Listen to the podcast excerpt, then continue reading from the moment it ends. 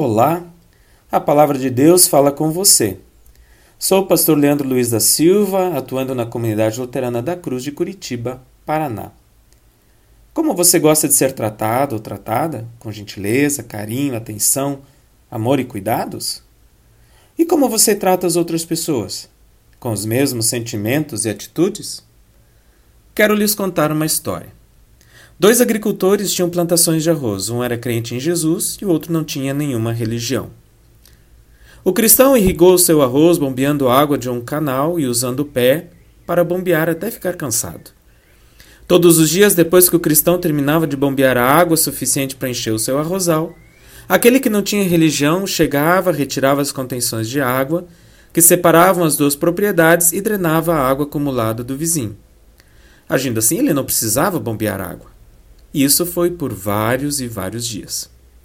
Por fim, a pessoa cristã orou pedindo a Deus: Senhor, se isso continuar, perderei todo o meu arroz, talvez até perca minha propriedade. Tenho esposa e filhos que dependem de mim. O que eu posso fazer? Ajuda-me.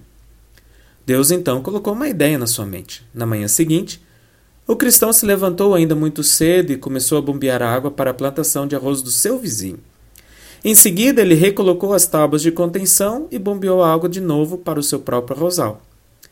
Algumas semanas depois, as duas propriedades estavam produzindo uma grande quantidade de arroz, e aquele que dizia não ter religião foi convencido pelo testemunho e ação daquele que se dizia cristão. O texto de hoje fala exatamente disso, nossas relações com o nosso próximo. Jesus diz em Lucas 6,31: Faça aos outros e às outras a mesma coisa que querem que eles e elas façam a vocês. Ou seja, não espere a gentileza, seja gentil. Não espere carinho, seja carinhoso. Não espere amor, ame. Se alguém nos magoa, a nossa reação primeira é retaliar, magoar, devolver tudo na mesma moeda. Jesus não apoia esse tipo de reação. Ele diz que se alguém te der um tapa no rosto, é para você dar o outro lado. Jesus diz que podemos responder à injustiça sendo gentis. Não parece que Jesus é ingênuo demais?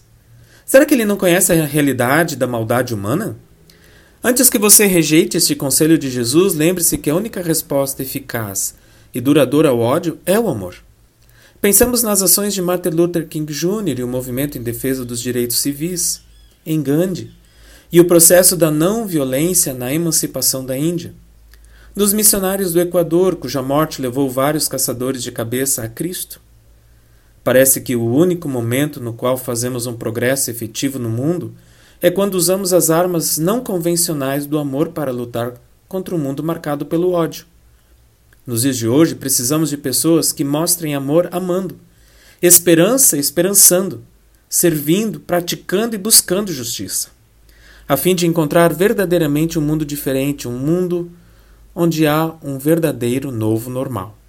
Madre Teresa de Calcutá disse certa vez que nós somos o pequeno lápis nas mãos de um Deus escritor que está enviando uma carta de amor ao mundo. Vamos fazer a diferença no mundo para que este mundo seja um lugar melhor também para todos e todas nós. Que Deus te dê um excelente dia. Amém.